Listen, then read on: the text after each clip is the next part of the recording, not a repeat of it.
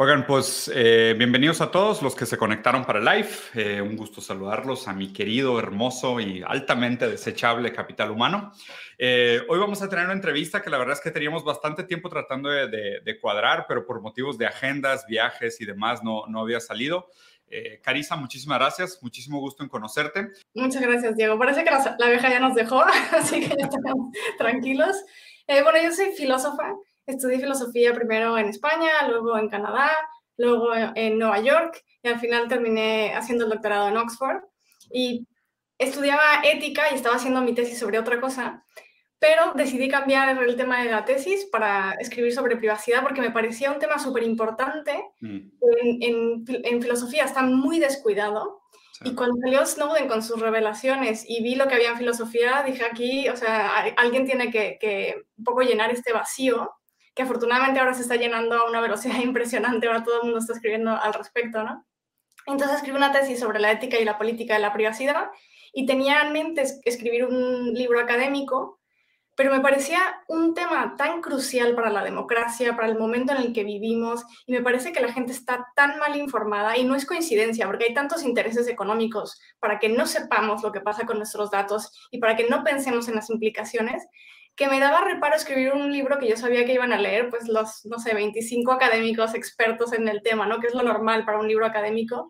Entonces cambié de opinión y decidí escribir un libro lo más accesible posible, que por una parte fuera interesante para expertos que son expertos en privacidad, pero más del lado del derecho o de las ciencias informacionales o de la sociología, pero que no, no han pensado en los lados filosóficos de la privacidad pero que también fuera un libro accesible para alguien que no sabe absolutamente nada de los datos personales ni la privacidad de un ciudadano totalmente normal, pero que como ciudadano en la era digital, pues tenemos interés en saber sobre estas cosas. Wow, pues súper interesante, Carisa.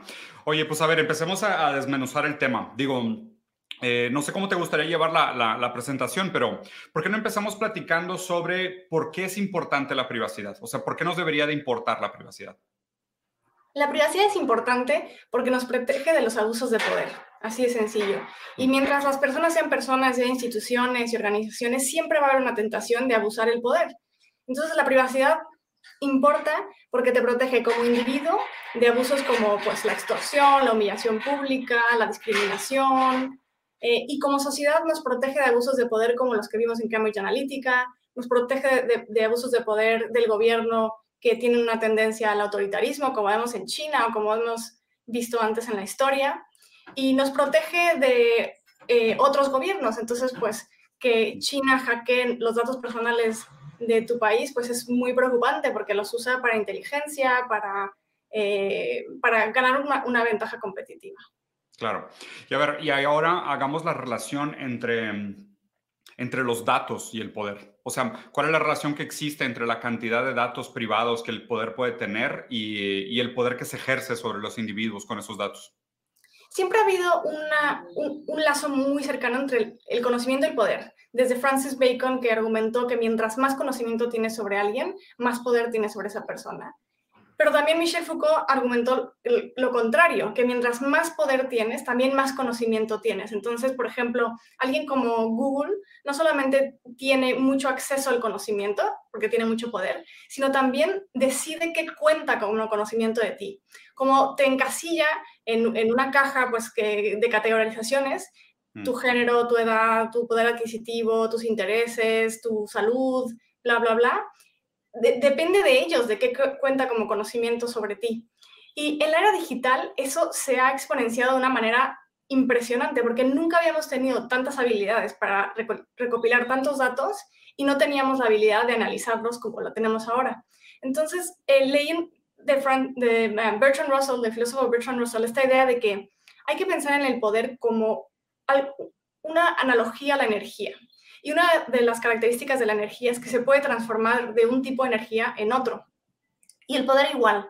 Entonces, si tú tienes suficiente poder económico, lo puedes transformar en poder político, por ejemplo, pues a través del lobbying. Si tú tienes suficiente poder político, lo puedes transformar en poder militar. Y ahora existe este otro poder con la área digital que tiene que ver con la capacidad de adelantarse al, comportamiento humano, de saber tanto sobre, sobre, las personas que puedes influir en su comportamiento.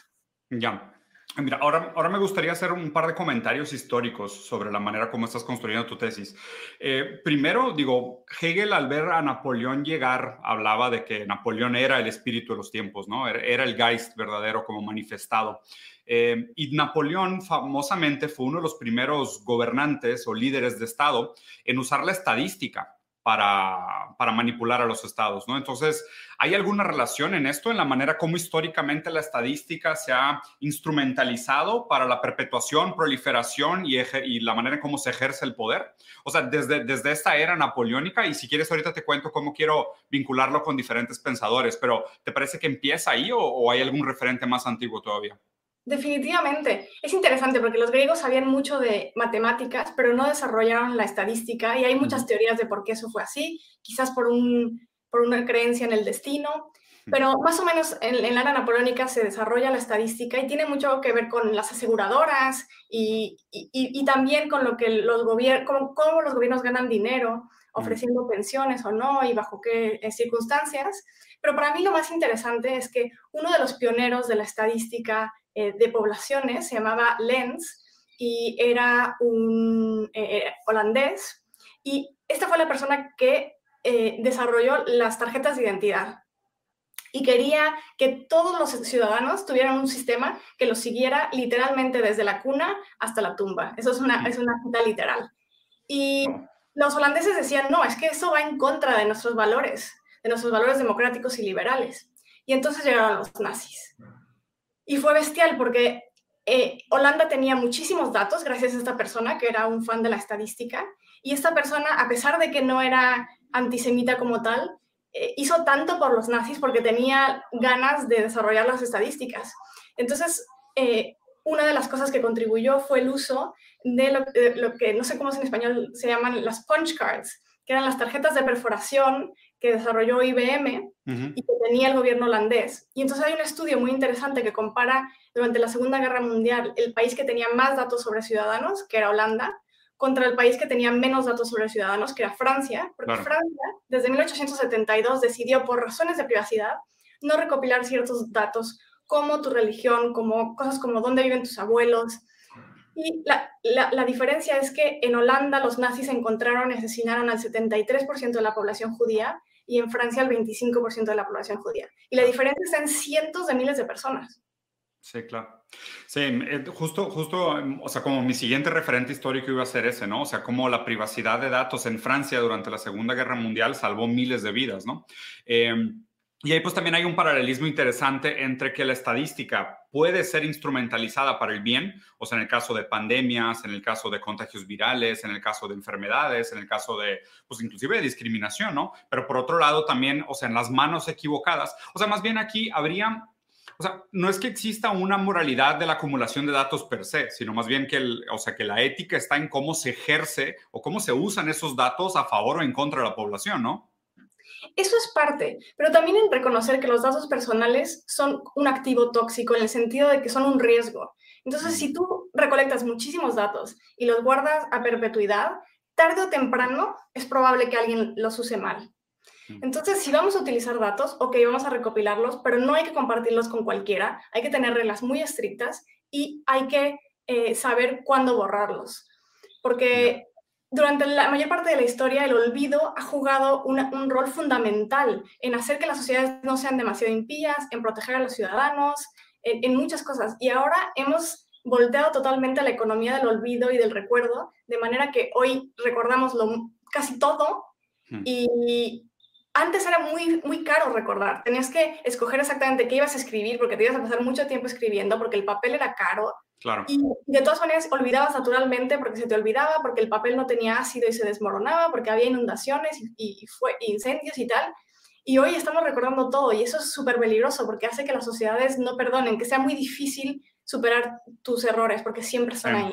Aquí, aquí el comentario es, pues digo, a fin de cuentas los, los, los clásicos decían, ¿no? Que, el, que el, nacimiento de los libros era el final de la memoria y yo creo que toda sociedad ha tenido un cierto nivel de alarmismo contra las nuevas tecnologías emergentes y, o sea, me gustaría que trataras de argumentar tu discernimiento entre, o sea, ¿por qué este alarmismo si es distinto a los alarmismos anteriores contra el periódico, contra la tele, contra la imprenta, contra la fotografía? O sea, ¿por qué ahora sí nos debería de preocupar este exceso de datos o esta acumulación de datos a los cuales no teníamos antes?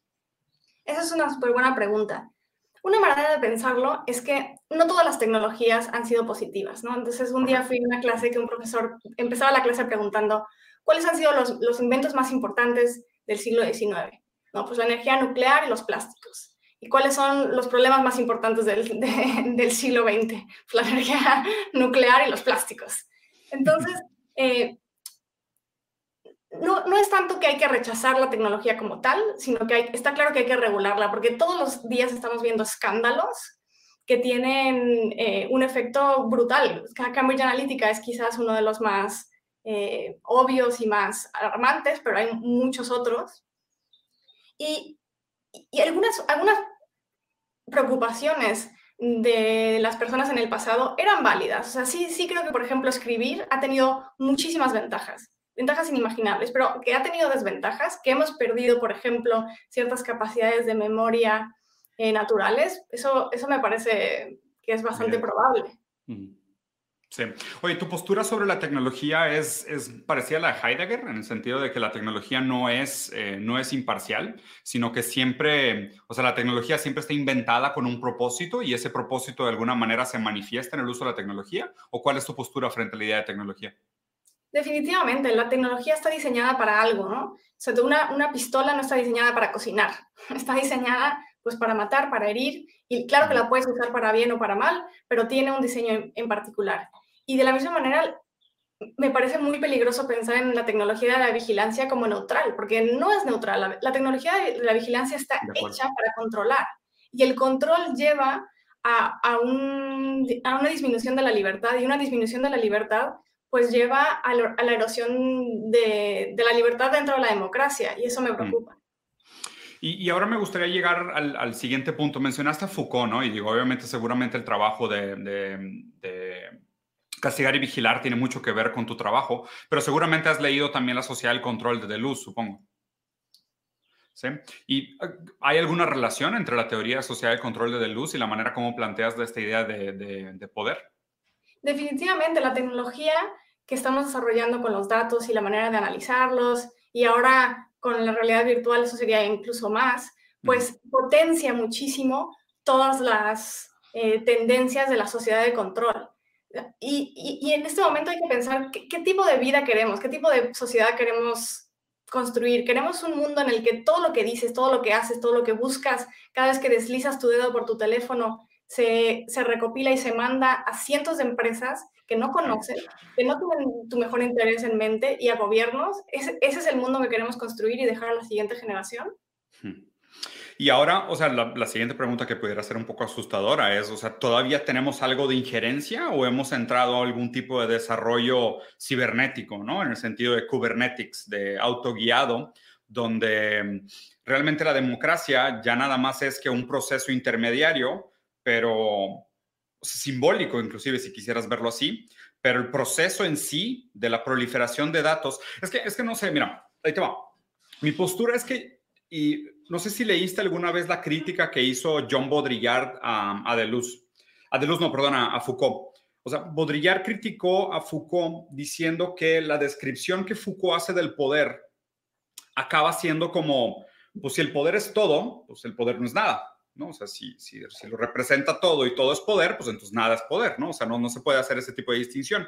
Y lo otro es que muchos autores liberales eh, acaban instrumentalizando el pensamiento de Foucault para favorecer el, el laissez-faire, el libre mercado y este como, pues, limitar las cosas es eh, algún tipo de soberbia o prepotencia. Y lo que deberíamos de buscar es una mayor libertad porque pues, los mecanismos de mercado con sus axiomas y con sus, eh, con sus premisas, o sea, la búsqueda de libertad podrá ser el contexto bajo el cual emerja un sistema mejor que este, que sabemos que por más que tiene sus problemas, es el único que puede dar a luz a un sistema mejor, ¿no?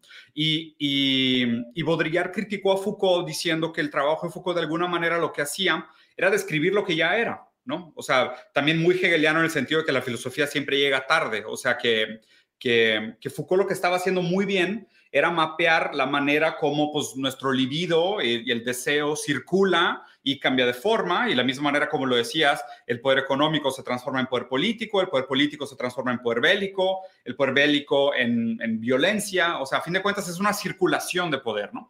Y, y Foucault hizo una muy buena descripción de esta circulación. Me parece que el trabajo de Deleuze después en Sociedades del Control lo que habla y lo que me parece un poco asustador es cómo estos sistemas, al superdigitalizarse, se vuelven cibernéticos y estos propios códigos de programación y esta lógica interna de la circulación de poder y de capital y de datos, porque pues ya son, son variables casi intercambiables, eh, hacen que esta proliferación se dé de una manera ajena al ser humano, donde el ser humano no es el fin, sino un medio a través del cual se manifiesta los intereses del capital, donde ya no están atravesados nuestro bienestar ni, ni nuestras prioridades, sino que libertad se volvió libertad para la proliferación del propio sistema y la circulación, y no tanto libertad en el sentido del humano y digo, y aquí habría que entrar también si realmente si el humanismo todavía tiene alguna vigencia o si realmente nunca fue un, nunca fue un propósito legítimo y deberíamos de superarlo con algún tipo de transhumanismo, inclusive posthumanismo. Pero me gustaría escuchar tu lectura de esta de, o sea, de, de Foucault a Deleuze a cibernética. Por una parte, cuando hablamos de libertad hay que preguntar libertad para quién. Sí, de hacer qué. o sea, la libertad es total para las empresas que literalmente, o sea, literalmente tú eres una empresa, puedes diseñar un algoritmo para hacer lo que sea, exponerlo al público y que nadie te supervise. Eso es alucinante. No puedes hacer un, medicamento, pero sí puedes hacer un algoritmo que afecta a millones de personas en no darles un préstamo o, o en mandar a la gente a la cárcel. Entonces, a mí me interesa más la libertad para los ciudadanos, ¿no? Evidentemente, más, más que para las empresas. Y por otra parte, que el poder efectivamente es como una energía, efectivamente es algo que, que cambia de forma y, demás, pero creo que uno de los logros más importantes de las democracias exitosas o tan, exitosas como las conocemos es saber compartimentalizar el poder y saber, y saber dividir el poder de manera que no haya una parte tanto una parte del gobierno como el gobierno en sí, como una empresa, que tenga tanto que domina completamente la sociedad.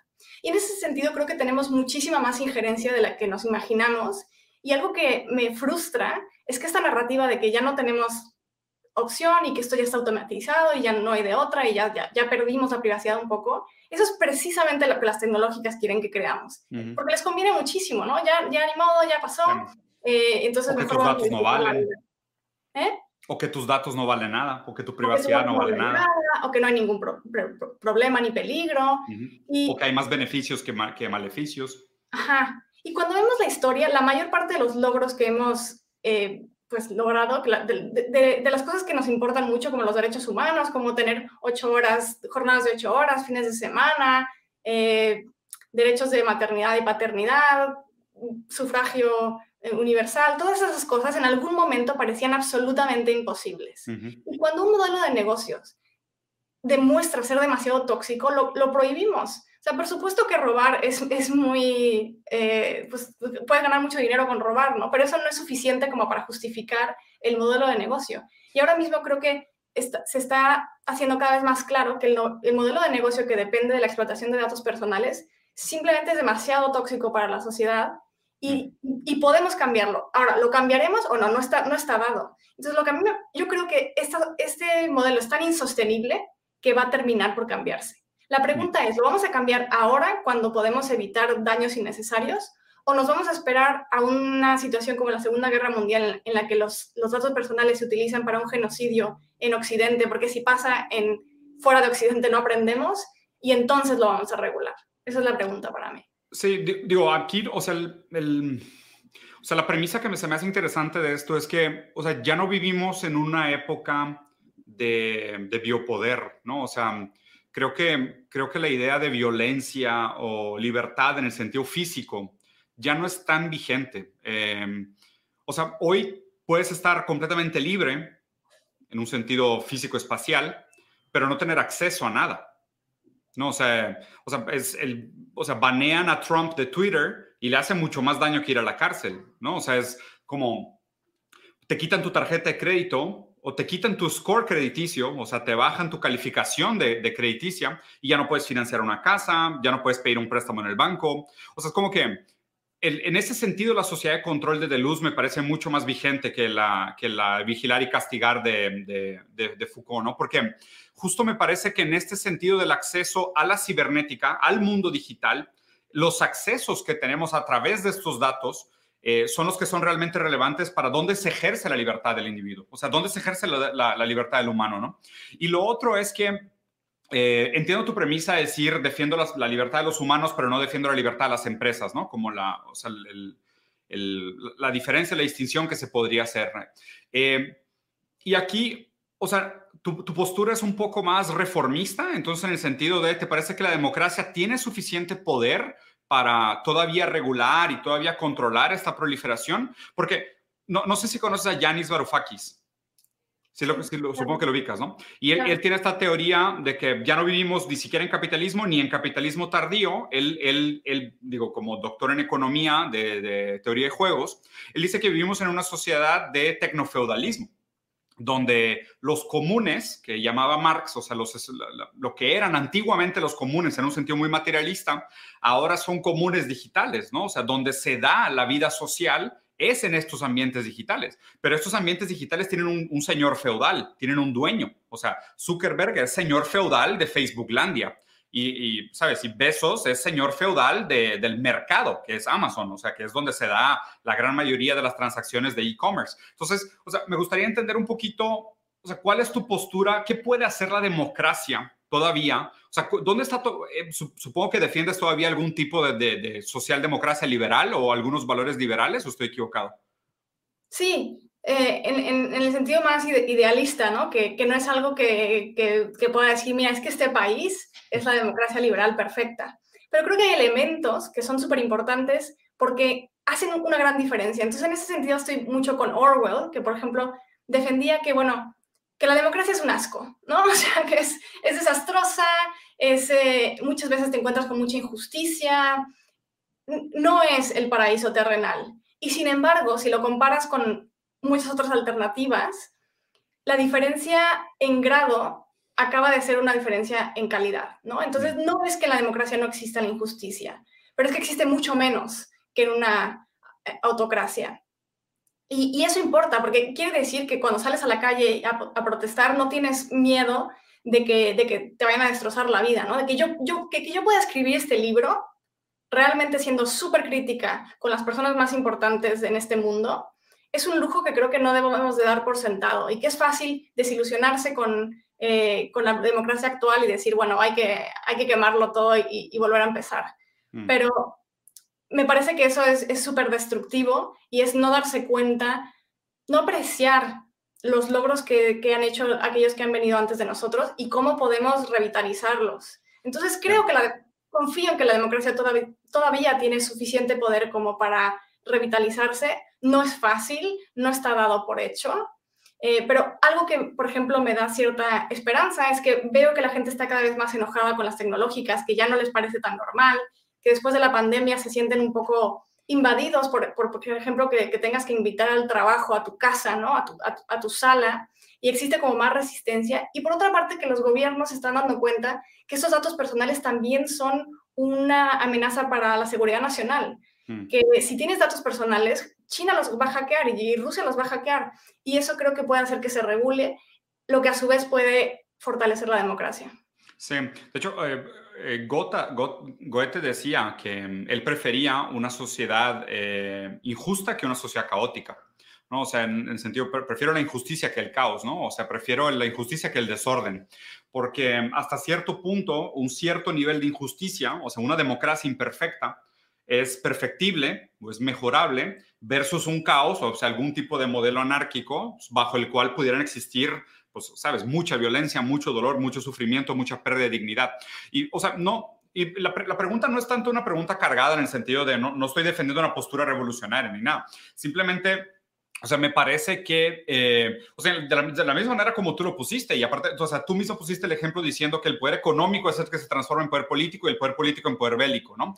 O sea, es, es interesante porque sea, Estados Unidos, que pudiera entenderse como una democracia pseudo funcional, pues tiene legalizado el lobby. Entonces, pues digo, la verdad es que, o sea, hay, dos colores de, de, de promercado. Está el promercado azul y promercado rojo, ¿no? O sea, y es raramente vemos como una... O sea, es más, vemos inclusive en el sistema democrático americano cómo están construidas todas las barreras para perpetuar algún tipo de status quo, ¿no? O para proteger lo que es lo principal de la agenda. Inclusive te diría que, la publicación de tu libro, o sea, muy, muy en un sentido chomskiano, es, o sea, es parte del manufacturing consent, o sea, es es justo esa libertad de expresión, no, no, la que es subversiva al sistema, sino que es la que permite que el sistema coexista, ¿no? O sea, o sea lo que sabemos es que, o sea, a ver, la, crítica al capital desde, desde, la, desde, la, escuela de Frankfurt, como que no sé si ha perdido su fuerza o simplemente la gente tiene miedo a hablar del tema porque parece que se volvió ya refrito, de que ya no se puede hablar del capital porque es como,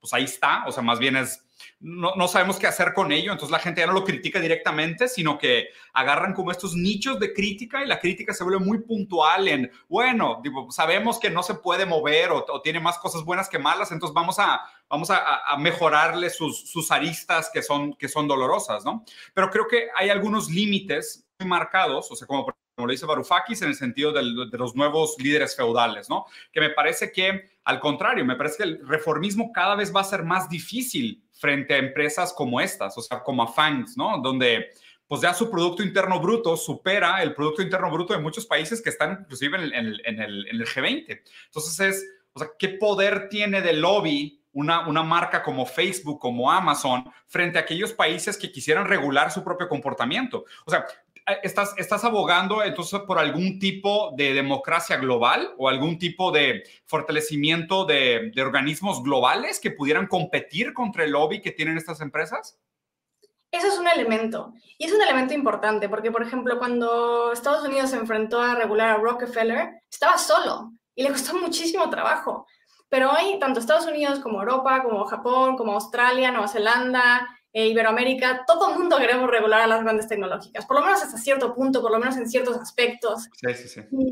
Y, creo que es, es un momento súper importante para la, la, diplomacia y para un poco fortalecer esas alianzas antiguas de, de democracias, eh, porque si no regulamos la inteligencia artificial, los datos personales y la ciberseguridad, estamos en problemas. Sí, sí, sí. Y, y, me parece inclusive, o sea, me parece un problema, o sea, no sé si, no sé si, si, primario o secundario, pero al unísono de el, o sea, el problema del cambio climático, el, el, problema de las discapacidades o el problema del capacismo en general, el antiespecismo. O sea, como que veo, veo todos estos límites y, y Carissa, o sea, y, y, te soy sincero, digo, te, te, voy a hacer un par de preguntas, o sea, tomando tu, tu, tu postura liberal, ¿no? O sea, ¿cómo, ¿cómo, el liberalismo podría atacar estos problemas? O sea, ¿la, la solución es participación democrática? Parte de la solución es, no hay una panacea, ¿no? No, no hay como, bueno, es esto. No, no, claro. Pero, parte de la solución definitivamente. Y parte de la solución es, es, es un poco aminorar esas asimetrías de poder que se han vuelto tan nocivas para, para nosotros. Entonces, una de las cosas que defiendo es que parte de la asimetría de poder ha venido por una asimetría de conocimiento y cómo lo, disminuimos, por una parte asegurándonos de que sabemos mucho más sobre cómo, se tratan nuestros datos, quién los tiene, para qué los usan, cuánto tiempo los guardan, dónde, todas esas preguntas que hoy nadie, prácticamente nadie sabe. Y por otra parte asegurarnos de que esas empresas y estos gobiernos sepan mucho menos sobre nosotros, porque mientras más sepan, más vulnerables somos. Claro. Entonces, o sea, eh, eh, ya hablamos un poquito como del contexto macro, ¿no? O sea, me, me, parece interesante y digo, la verdad es que creo que, y, en muchos sentidos estoy de acuerdo con la idea de que una manera como la democracia tiene que, eh, de alguna manera, mejorar hacia el futuro es eh, con más colaboración global, o sea, con más, eh, más unión, más eh, diplomacia, como tú muy bien lo dices, porque la verdad es que la injerencia que pueden tener algunos países frente a estas grandes empresas, pues es muy bajo, ¿no? yo soy brasileño. ¿Eres mexicana o eres española? Los dos. Ah, ¿eres las dos? Ok.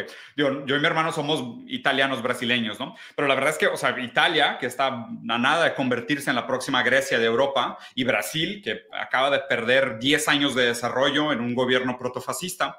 O sea, yo veo estos dos países frente a estos eh, líderes feudales, modernos, digitales, y hay muy poca esperanza. O sea, ¿qué puede hacer Brasil? O sea, y sabemos la influencia que tienen estas plataformas en, las, en las elecciones de nuestros países, ¿no? O sea, México también ni se diga. O sea, sistemas como Pegaso y ese tipo de cosas, pues, o sea, han arruinado cualquier poder que podría quedar de la democracia. O sea, si de por sí era una democracia poco funcional, hoy en día, con la manipulación que existe por detrás con estos sistemas, o sea, me parece que la democracia se volvió pues, menos que un circo. O sea, es una novela, ¿no? O sea, es una novela donde creemos que hay algo que hacer pero sinceramente es terrible. No, no sé si supiste, pero al presidente de Brasil le acaban de prohibir el uso de Telegram porque era la plataforma principal de proliferación de noticias falsas. Y, y a ver, y justo, ¿no? O sea, en la, teoría de sistemas, ¿no? El sistema es lo que el sistema hace. Si, si estas plataformas son plataformas de manipulación de democracias, pues son sistemas de manipulación de democracia, ¿no?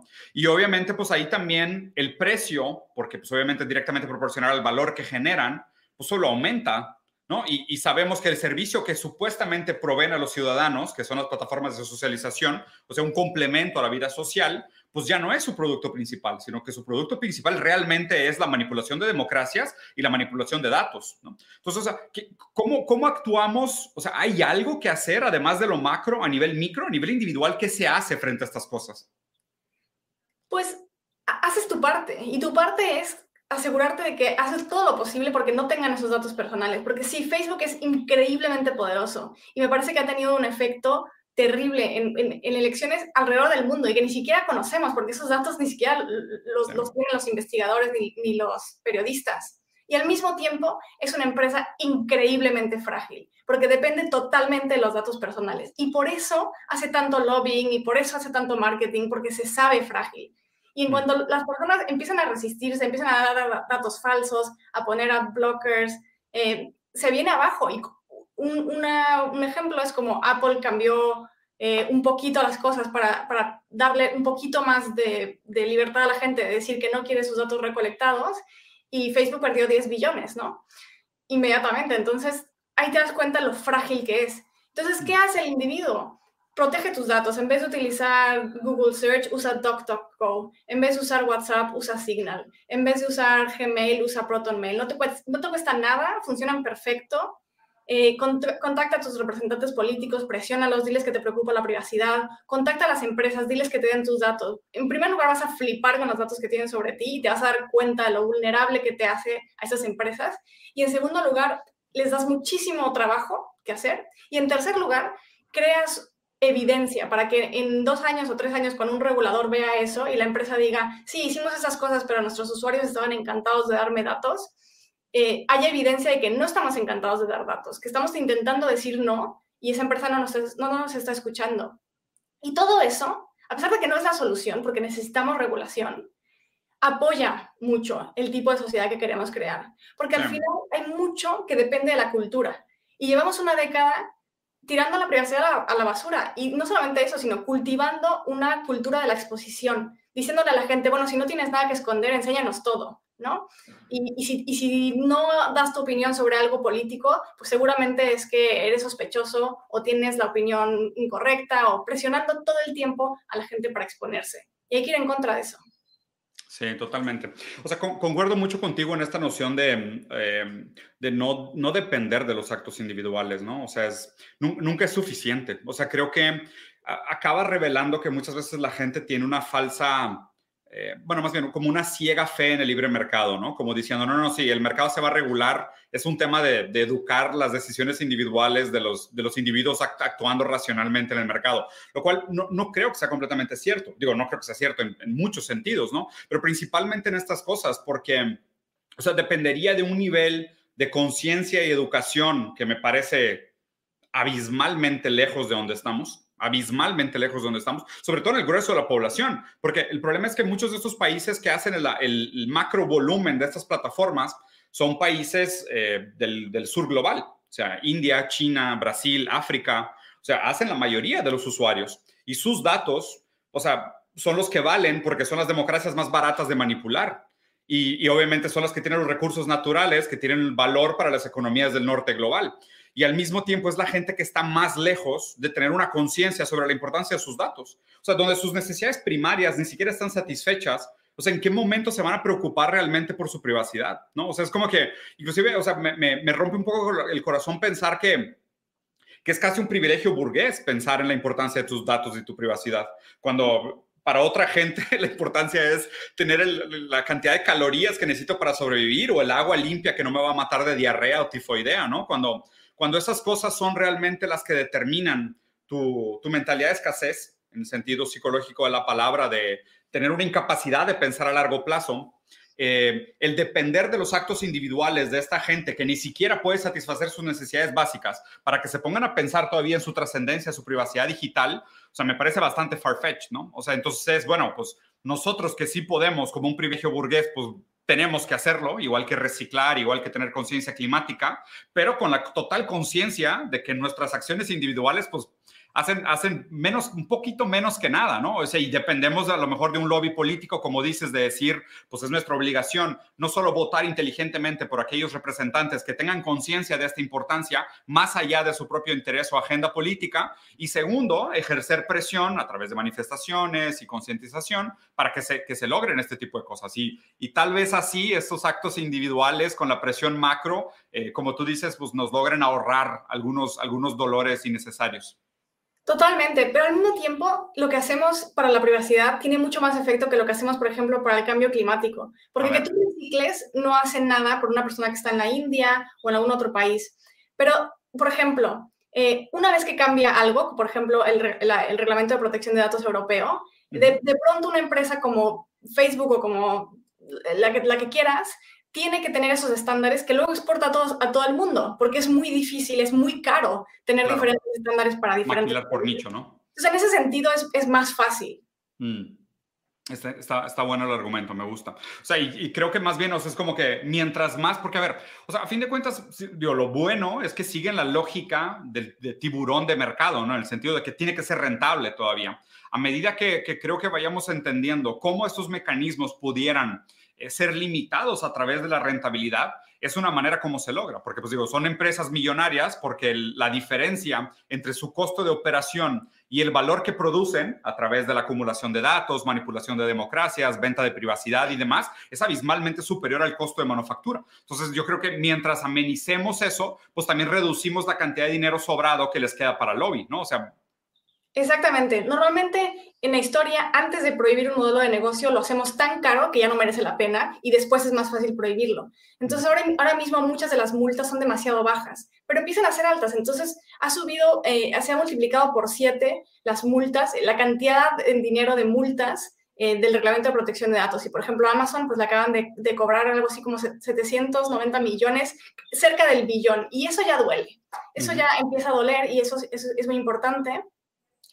Y luego otra cosa que, quería comentar es que no hace falta que todo el mundo haga esto. Con que 5 o 10% de la población occidental empiece a ofrecer cierta resistencia es suficiente para que las empresas les importe, les importe mucho y mm. cambien. Y por supuesto que Apple ha sido brillante en ver que la privacidad puede ser una ventaja competitiva. Y no es que sean santos y no es que hagan todo perfecto, no quiero, pero han visto que puede vender la privacidad. Perfecto. Oye, Carissa, pues, pues muy buena entrevista. No sé si quieres hacer algún último comentario. ¿Dónde podemos encontrar tu libro? ¿Dónde podemos saber más de ti? ¿Dónde publicas? ¿Dónde escribes? ¿Qué andas haciendo ahorita? Gracias. Mi, libro se llama Privacidad es Poder. Está publicado por Debate. Lo puedes comprar en cualquier librería. Em, ¿Está en alguna plataforma digital también? En, Twitter publico mucho sobre estas cosas. Okay. Eh, Carissa Belis en Twitter. Eh, y a veces escribo en El País. Buenísimo. Y finalmente, me gustaría dejarlo con la idea de que el que la mayor parte del Internet esté financiado por un modelo de negocio que depende de la violación sistemática y masiva de derechos no es normal y no es aceptable. Se puede cambiar, lo vamos a cambiar y ojalá logremos cambiarlo antes de que, de que suceda algo catastrófico. ¿no? Y un país creo que como, como México y, y los países en Latinoamérica tienen en particular intereses por cambiarlo porque son países muy inseguros y no tienes privacidad, no tienes seguridad si no tienes privacidad. Y, defender tantas otras cosas, ¿no? Como la intimidad. Tampoco hay intimidad, ni hay periodismo, ni hay la posibilidad de consultar a un abogado, ni tantas otras pilares de la democracia que dependen de la privacidad. Totalmente. Sí, totalmente de acuerdo. Me parece muy, muy pertinente la, la, la, plática, me encantó. La verdad es que buenísimas tus, tus, respuestas, tus argumentos. Me interesa mucho el libro, luego voy a, voy a checarlo. Si puedes, mándame todos los links de tus, o sea, tus páginas, la, el link del libro también, y lo dejo colgado aquí abajo del video para que la gente que lo esté viendo después te pueda meter y se pueda preguntar y cualquier cosa. Pues a la gente que estuvo con nosotros, les agradezco muchísimo. Espero les haya gustado. Dejen aquí abajo su comentario, qué les pareció. ¿Aprendieron algo sobre la importancia de su privacidad, sobre la relación entre privacidad y poder? ¿Les interesó el libro? ¿Tienen algún comentario para Carisa? Háganoslo saber, dejen aquí abajo. Aprovechen, dejen también, porque pues, a fin de cuentas trabajamos por el algoritmo. Y pues entonces si ustedes le pican like, subscribe o si comparten este video, el algoritmo nos va a favorecer y como es nuestro nuevo Dios, pues hay que rezarle. Muchísimas gracias, Diego. Y encantada de mandarte un libro. Sí, la verdad feliz, ¿eh? Mándamelo y luego le doy una leída. Igual y después de leerlo ya nos aventamos otra plática. Perfecto. Dale. Carisa, te agradezco mucho. Que tengas muy buen día. Saludos. Bye bye.